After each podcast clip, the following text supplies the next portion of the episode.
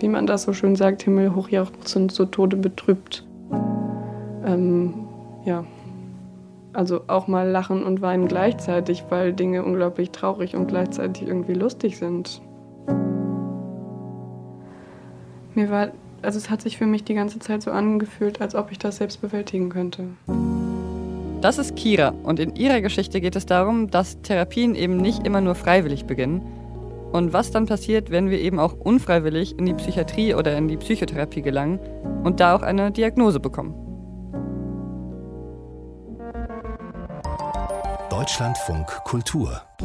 Ihr seid hier bei Therapieland. Ich bin Pia Rauschenberger und mit mir hier ist Thorsten Pattberg. Hallo Thorsten. Hallo Pia. In unserer ersten Folge haben wir ja darüber gesprochen, wie man den richtigen Therapeuten findet. Mona wollte eine Therapie machen, wusste aber nicht mit wem.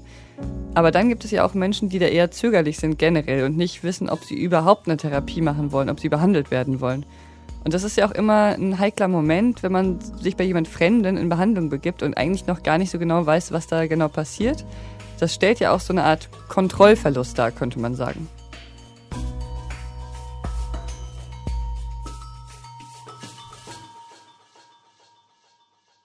Thorsten, du arbeitest ja als Verhaltenstherapeut in Berlin und hast in mhm. deiner Ausbildung ja auch in der Psychiatrie gearbeitet. Mhm. Begegnen dir in deiner Arbeit manchmal so Ängste und Vorurteile gegenüber Therapie? Na nee, gut, ich meine, man, kommt ja in so eine Praxis irgendwie ähm, äh, mit einer Menge Hoffnung auch. Ja, irgendwie, und natürlich irgendwie ist immer die Befürchtung, irgendwie, ähm, wie werde ich da gesehen? Ja, irgendwie werde ich mit meinem Leid auch äh, verstanden? Irgendwie werde ich möglicherweise gar beschämt für das, was ich erzähle ähm, werde ich äh, nicht die Art von Hilfe bekommen, die ich mir eigentlich versprochen habe. Äh, was passiert mit mir in der Therapie? Verändere ich mich stark in der Therapie? Wie wird das schmerzhaft sein über das, was wir, äh, was wir besprechen? Muss ich über Dinge nachdenken, äh, die, die ich am liebsten vergessen hätte?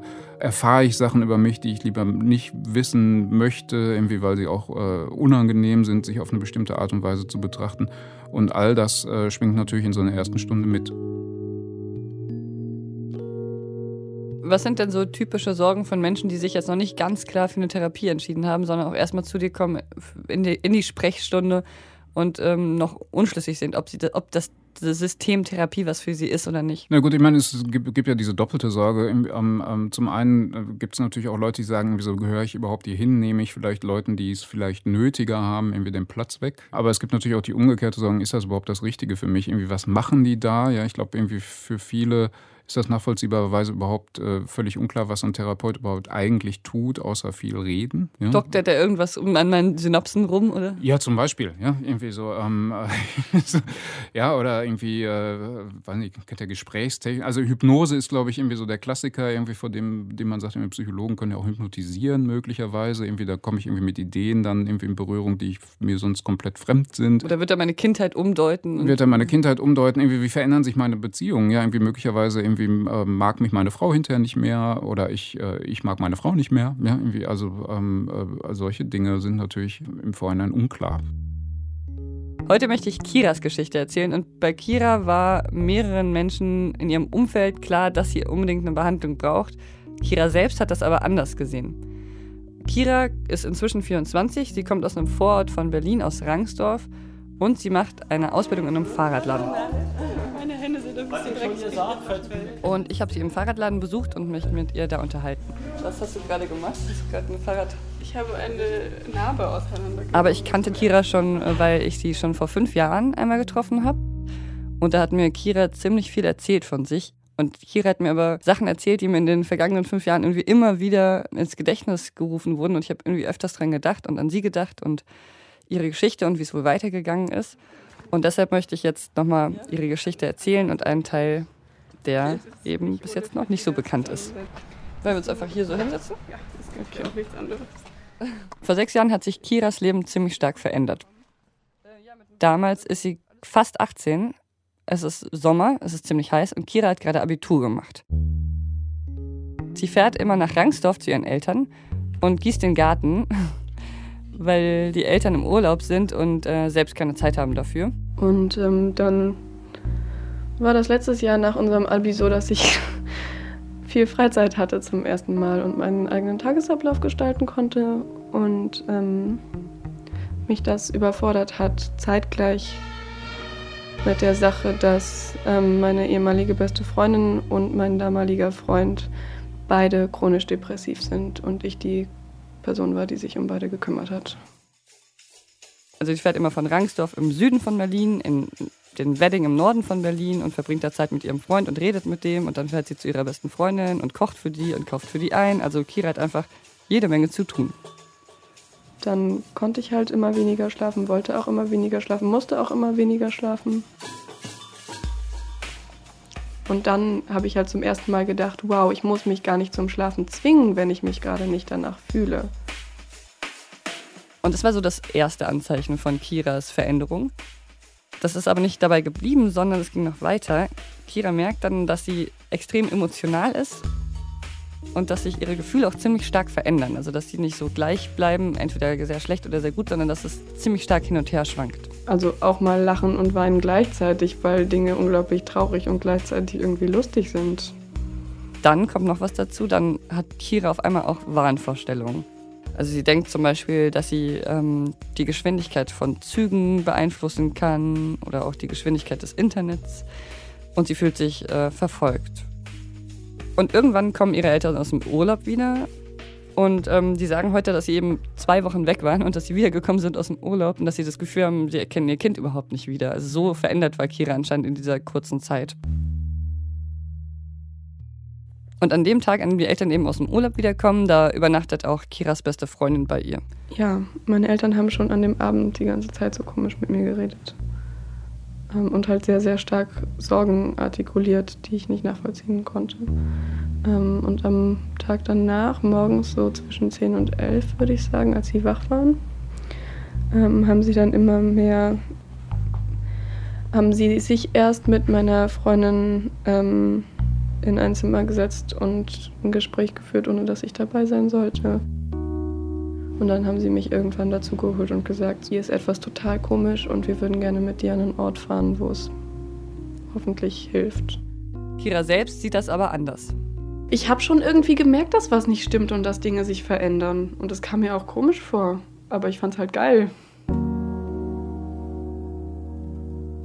Sie will nicht in Behandlung, sondern sie will erstmal einen Bluttest machen, um zu checken, ob das, was ihr da widerfährt, vielleicht was rein körperliches ist. Thorsten, wie ist das denn, um eine Psychotherapie zu machen? Da muss ich ja schon selbst wollen oder kann ich dazu gezwungen werden?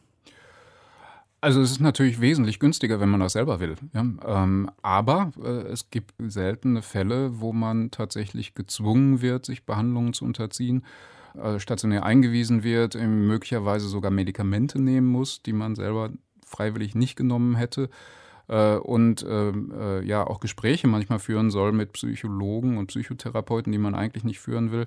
Dem letzten kann man sich natürlich am ehesten entziehen. Ja, ähm, deswegen ist für mich als Therapeut immer wichtig, auch zu wissen, irgendwie, wer ist eigentlich derjenige, der was verändern will. Ja, das ist ja eigentlich schon eine Voraussetzung für Psychotherapie oder dass man auch selbst wirklich was verändern will das würde ich jetzt um, nicht unbedingt so sagen. Ja, irgendwie, also ich glaube, irgendwie viele Leute leiden ja zunächst mal unter ihren Symptomen, die, äh, die sie in die Therapie führen. Das heißt jetzt noch nicht automatisch, dass sie sich auch selbst verändern wollen. Ja, irgendwie das äh, geht man oft dann hinterher Hand in Hand. Aber es ist nicht das Gleiche, ja, quasi zu sagen, ich bin, brauche Hilfe und ich will mich verändern. Kira wird von ihren Eltern in die Psychiatrie gebracht und zwangseingewiesen. Thorsten, wie ist das? Was muss passieren, damit Menschen zwangseingewiesen werden? Ja, das ist eng geregelt. Ähm, äh, es gibt da ein Gesetz für, das sogenannte PsychKG, wird das immer abgekürzt, das psychisch Krankengesetz. Äh, das ist äh, im, von Bundesland zu Bundesland verschieden, aber letzten Endes irgendwie zentrale Punkte sind gleich. Um über das PsychKG eingewiesen zu werden, muss man eine Gefährdung darstellen, entweder für sich selber oder für andere.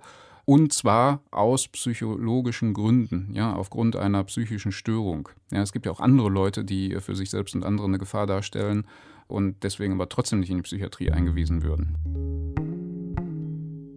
Also Kiras Eltern bringen Kira dann in die Psychiatrie. Und äh, dann kann sie sich erinnern, dass sie damals ein Aufnahmegespräch hatte mit so einem Vertretungsarzt, weil es war nämlich ein Wochenende, da war nur ein Vertretungsarzt da. Und in dem Aufnahmegespräch fragt der Arzt sie dann so ganz viele Sachen, zum Beispiel, hörst, hörst du Stimmen, siehst du Menschen, fühlst du dich verfolgt, solche Dinge. irgendwann in, in der Zeit muss es dann auch eine erste Diagnose gegeben haben, aber die hat Kira damals eben noch nicht gehört. Die hat Kira dann aber erst erfahren, als sie aus der Psychiatrie entlassen wurde. Ähm, da sind, glaube ich, zwei Diagnosen drin, aber es muss zwischendurch halt immer wieder mal Veränderungen gegeben haben von den Stationsleitern und so. Thorsten, ist das eigentlich normal, dass Kira ihre Diagnose erstmal gar nicht erfährt? Also eigentlich besteht eine Aufklärungspflicht. Äh, man muss den Leuten sagen, was sie für eine Diagnose bekommen, also was im ambulanten Kontext an die Krankenkasse gemeldet wird. Also das ganze System ist so aufgebaut. Ja, wir kriegen äh, nur dann Gelder für eine Behandlung, wenn, wenn die Krankenkasse davon ausgeht, es liegt auch eine Krankheit vor. Dementsprechend ist das die Eintrittskarte. Psychiatrische Begründung der Unterbringung. Bei Kira in der Patientenakte sind mhm. Kiras Symptome quasi aufgelistet. Bei der Patientin zeigt sich das ausgeprägte Symptombild einer Schizophrenie mit ausgeprägten affektiven Anteilen. Als weiteren deutlichen Ausdruck der Ich-Grenzenschwäche. Wir beobachten deutliche formale und Denkstörungen, sehen wir deutlich. Vor allem bezogen auf Nahrungs- und Flüssigkeitsaufnahme, teilweise auch die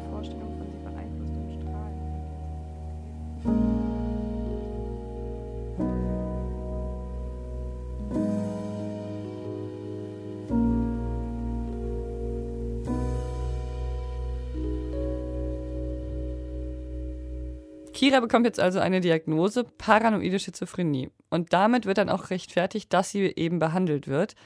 Wie kommt es denn zu so einer Diagnose, Thorsten? Wer legt denn eigentlich generell meine Diagnose fest? Äh, der Arzt bzw. Therapeut, mit dem du unmittelbar zu tun hast, in der Regel. Oft spielen dann in, in größeren Institutionen dann auch noch Oberärzte oder Chefärzte eine Rolle, aber in der Regel ähm, erfolgt das durch denjenigen, mit dem man Behandlung macht. Aber darfst du zum Beispiel auch Diagnosen verteilen an deine Patienten? Ja, absolut. Ich muss das sogar. Ja, irgendwie ohne Diagnose gibt es keine äh, bezahlte Therapie von der Krankenkasse. Das heißt, dass du dann meistens irgendwann äh, irgendwo eine Diagnose eintragen musst in die Krankenakte oder in den Bericht. Genau. Also im Prinzip schon nach der ersten Stunde. Ne? Ähm, gibt ja jetzt sogar die Sprechstunden, die nur 25 Minuten dauern sollen. Irgendwie, das heißt, irgendwie, wir sind eigentlich aufgefordert, innerhalb von 25 Minuten eine Diagnose zu stellen. Viele Psychologen sagen, das ist überhaupt nicht sinnvoll, aber äh, so ist im Augenblick das System aufgebaut. Und wenn die dann in meiner Akte steht, kann ich die im Nachhinein noch ändern lassen, wenn ich das Gefühl habe, die stimmt eigentlich nicht? Nee. also das wird ja manchmal relevant dann vor Gericht, wenn es dann zum Beispiel um Sorgerechtsprozesse geht und jemand sagt irgendwie so, ich habe da zwar mal eine schlimme Diagnose bekommen, aber eigentlich stimmte die nicht. Ich bin trotzdem äh, erziehungsfähig, ich möchte meine Kinder zum Beispiel zurück. Das ist dann aber oft sehr schwer, irgendwie, weil die äh, Diagnosen naja, irgendwie sie haben halt doch große Freiheitsgrade, ja, irgendwie ähm, in der Auslegung, ob das jetzt äh, zutrifft oder nicht. Es gab da sogar mal eine Studie zu, die sogenannte US-UK-Studie. Ähm, da haben sie einfach mal geguckt, ja, irgendwie in derselben Menge von Patienten in der Psychiatrie, äh, wenn man die mit verschiedenen Diagnoseschlüsseln anguckt, ja, und da gibt es nämlich mehrere, erstaunlicherweise, dann hatten davon entweder 165 äh, eine Schizophrenie oder nach, äh, nach einem anderen Schlüssel gerade mal 43. Oh, das ist echt ein großer Unterschied. Und das ist natürlich ein Monsterunterschied irgendwie und äh, ich glaube, dass viel von der Skepsis, die manchmal auch Psychiatern und Psychologen entgegenschlägt, ist, ne, speist sich genau aus dieser Unklarheit. Was ist eigentlich so eine Diagnose? Das ist eine wirklich gute Frage. Ja, ähm, äh, Diagnosen bedeuten zunächst mal erstmal eigentlich irgendwie vom Wortstamm her, glaube ich, einfach einteilen, ja, irgendwie ähm, eine Unterscheidung treffen. Und es gibt Kataloge, in denen man quasi nachgucken kann, welche Diagnosen es gibt. Irgendwie zum einen das DSM, äh, das Diagnostisch-Statistische Manual und den ICD. Ja, das ist die internationale Klassifikation von Krankheiten, die von der Weltgesundheitsorganisation herausgegeben werden. Und da stehen dann so diese psychischen Krankheiten drin, ne, mit den Symptomen sodass man sie eben erkennen kann. Ja, wir, wir äh, definieren psychische Krankheiten über ihre Symptomatik. Dementsprechend sind das immer Listen, ja, wo äh, quasi gesagt wird, okay, äh, eine Depression hat folgende neun mögliche Symptome und davon muss man zum Beispiel mindestens fünf haben, damit man die Diagnose auch stellen kann. Du hast jetzt eine Depression. Wo ist dann eigentlich genau dieses Problem mit den Diagnosen? Naja, also das grundlegende Ding ist irgendwie, man kann Depressionen, Ängste und all, wie es, wie es alles heißt, Persönlichkeitsstörungen, man kann die wieder anfassen, man kann die nicht messen, man kann, die haben keine Farbe, ja, irgendwie sind keine Gegenstände, sondern man muss die quasi immer erst erschließen und wenn man was erschließt aus was Oberflächlichem, ähm, dann äh, schließt man auch schon mal fehl. Ja, irgendwie so, ähm, das heißt irgendwie, was diese ganzen Begriffe, die wir haben, sind letzten Endes in gewissem Maßen willkürlich. Ja, wir haben, äh, um mal äh, den Vergleich zur Medizin zu ziehen, wir haben eben keine Bluttests. Irgendwie, wir haben keine Gentests, wir haben nichts dergleichen, irgendwie, was wir, was wir quasi objektiv machen könnten, sondern wir sind auf äh, ja, man sagt so schön Konstrukte angewiesen, das heißt irgendwie äh, Kategorien, die äh, per Mehrheitsentscheid festgelegt worden mhm. sind. Und ähm, es gibt aber natürlich auch die andere Fraktion, ja, irgendwie die äh, sagt irgendwie, es gibt nichts Wichtigeres, als dass man Leuten genau sagt, was sie haben, ähm, äh, damit sie wissen, womit sie es zu tun haben und dann umso gezielter dagegen vorgehen können. Das ist ja eine ziemlich heftig geführte Auseinandersetzung. Teilst du deinen Patientinnen die Diagnose mit? Und wenn ja, wann? Ja, ich bin dazu verpflichtet. Gleichzeitig macht es natürlich Sinn, dass derjenige die kennt, ja, damit er weiß, was er hat. Es wird oft so gesagt, dass Leute großes Interesse daran haben, welche Diagnose sie bekommen. Das ist meine persönliche Erfahrung eigentlich nicht. Ja, ich habe selten mal erlebt, dass mich jemand konkret nach einer Diagnose gefragt hat. Aber dann sagst du es ihnen trotzdem. Ja, ich muss es ihnen sagen. Ich muss ja auch eine verteilen. Mhm. Ähm, Und äh, gab es dann irgendwie schon mal einen Fall, wo jemand gesagt hat, nee, das habe ich nicht, das akzeptiere ich nicht? nee den gab es eigentlich nicht. Oder Leute, die sich da so extrem dran gerieben haben? Eigentlich auch nicht. Wie ähm, reagieren denn die Leute in der Regel darauf, wenn du ihnen das dann so sagst? Ich habe immer den Eindruck, dass es ein, so ein bisschen so ein empfindlicher Moment ist. Also man kriegt eine Erklärung, ja, aber man kriegt natürlich in gewisser Weise auch einen Stempel. Und diese Diagnosen haben halt Vorteile. Ja, wir sind froh, wenn wir Namen für unser Leiden haben. Es ist aber auch gleichzeitig unangenehm, irgendwie zu sagen, okay, irgendwie das soll jetzt das sein, was ja mein Leiden bestimmt. Ja, äh, ist ja auch in gewisser Weise ein bisschen entwertend und entpersönlichisierend. Bis in die 70er Jahre war es ja so, dass es diesen DSM schon gab und da standen auch psychische Krankheiten drin, aber eher so als Beschreibungen, so mit blumiger Sprache formuliert. Und dann ist in den 70er Jahren was passiert und seitdem gibt es eben diese Checklisten mit den Symptomen, die da untereinander stehen, wo man quasi so abhaken kann, was man alles so hat. Wie war das nochmal? Wie kam das dazu? Ich glaube, irgendwie dazu muss man ähm, äh, zurückgehen in die 70er und gucken, in welchem Zustand die Psychiatrie damals war, nämlich in keinem guten. Irgendwie, es gab die große Krise der Psychiatrie. Irgendwie, ein Film, den man kennt, ist äh, Einer flog über das Kuckucksnest. Irgendwie, Psychiatrie war nicht im besonders guten Zustand. Und es gab einen konkreten Psychologen, ähm, der massiv noch dazu beigetragen hat. David Rosenhan heißt der. Und der hat was total Gemeines gemacht. Ähm, der hat äh, irgendwann aufgehört, sich zu waschen, der hat sich nicht mehr rasiert, hat seine ältesten Klamotten angezogen und ist in diesem Zustand in die Psychiatrie gegangen und hat gesagt, ähm, ich höre eine Stimme. Ja, und die Stimme sagt hohl, leer und rums. Und der ist sofort aufgenommen worden, hat eine Schizophrenie-Diagnose bekommen und hat danach aber nie wieder äh, irgendwelche Symptome zu erkennen gegeben und ist trotzdem, wie viele seiner Studenten, die das gleiche gemacht haben, über Wochen äh, in dieser Psychiatrie geblieben. Und durfte auch nicht raus? Durfte zum Teil nicht raus. Ja, es gab Leute, die äh, Schwierigkeiten hatten, aus dieser Psychiatrie wieder rauszukommen. Und das war ein Riesenskandal, als das bekannt wurde. Ja, ähm, ja.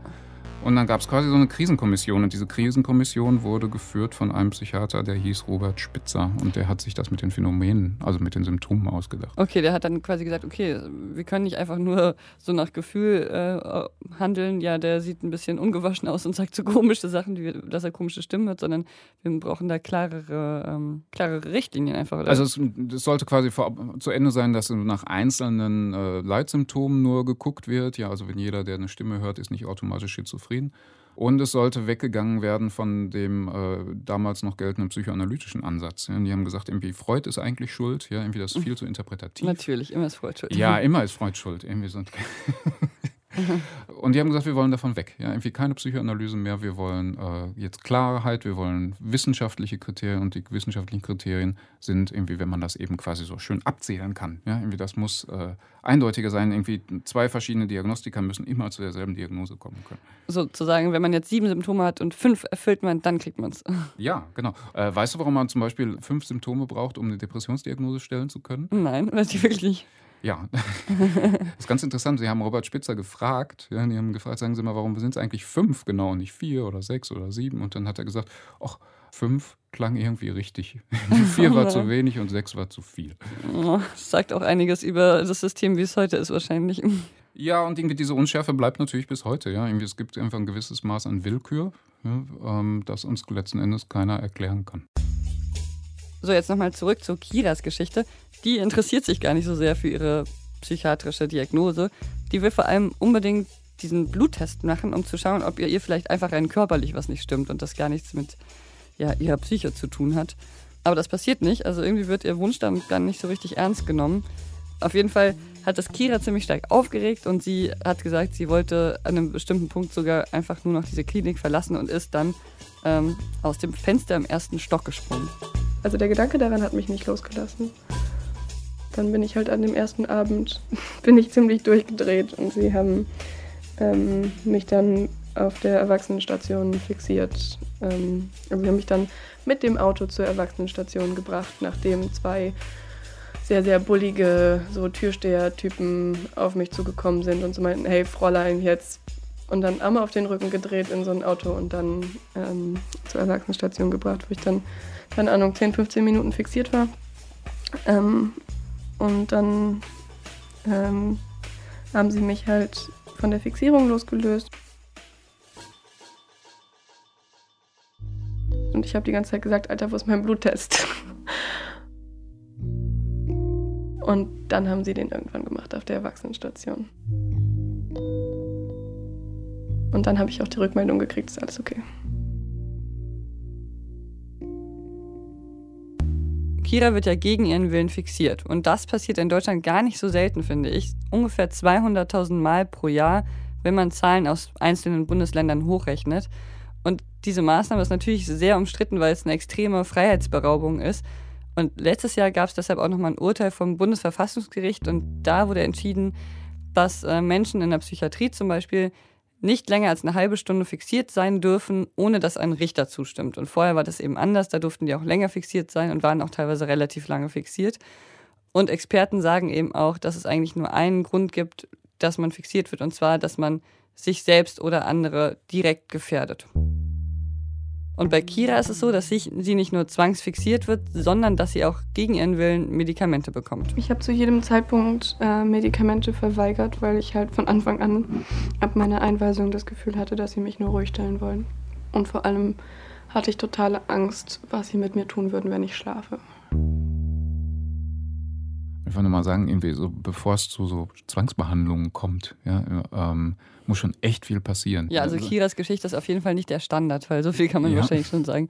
Vielleicht zeigt Kiras Geschichte trotzdem ein bisschen, dass es eben mit den Menschen was macht, wenn sie eine Diagnose haben und im Extremfall kann es vielleicht dazu führen, dass sie nicht mehr ernst genommen werden, weil sie diesen Stempel haben und dass sich diese Menschen dann auch dagegen wehren und dann in dieser Situation so entkommen. Im schlimmsten Fall werden sie dann halt tatsächlich fixiert. Kira merkt immer wieder, dass sie weniger ernst genommen wird als normalerweise. Zum Beispiel wird sie nach dieser Fixierung auf der Erwachsenenstation, wird sie auf die Kinderstation zurückgebracht. Und als sie da ankommt, stellt sie fest, ihr MP3-Player ist verschwunden. Damals gab es eben noch MP3-Player und Kira hatte ihren dabei in der Klinik und der war plötzlich weg.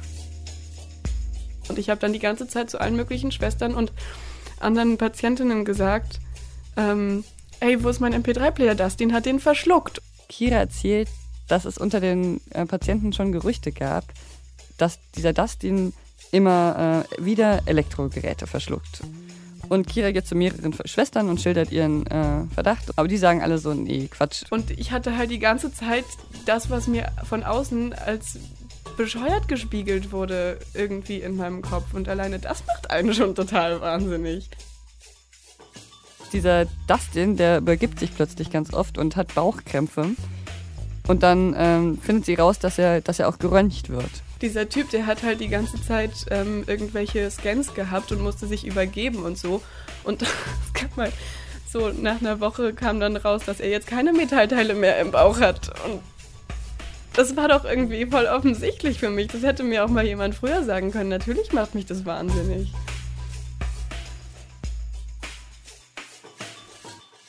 Hast du das Gefühl, das hängt mit Kiras Diagnose zusammen, dass ihr vielleicht erstmal niemand glaubt?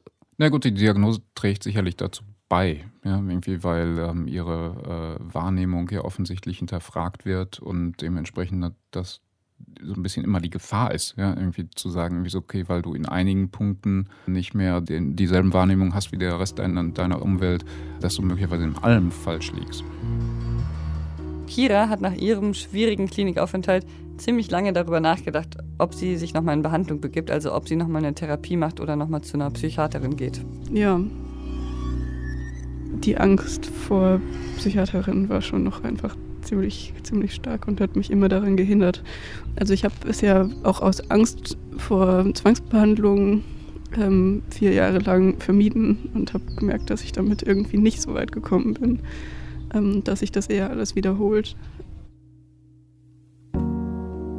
Ja, und dann habe ich mich dazu entschlossen, das zu machen.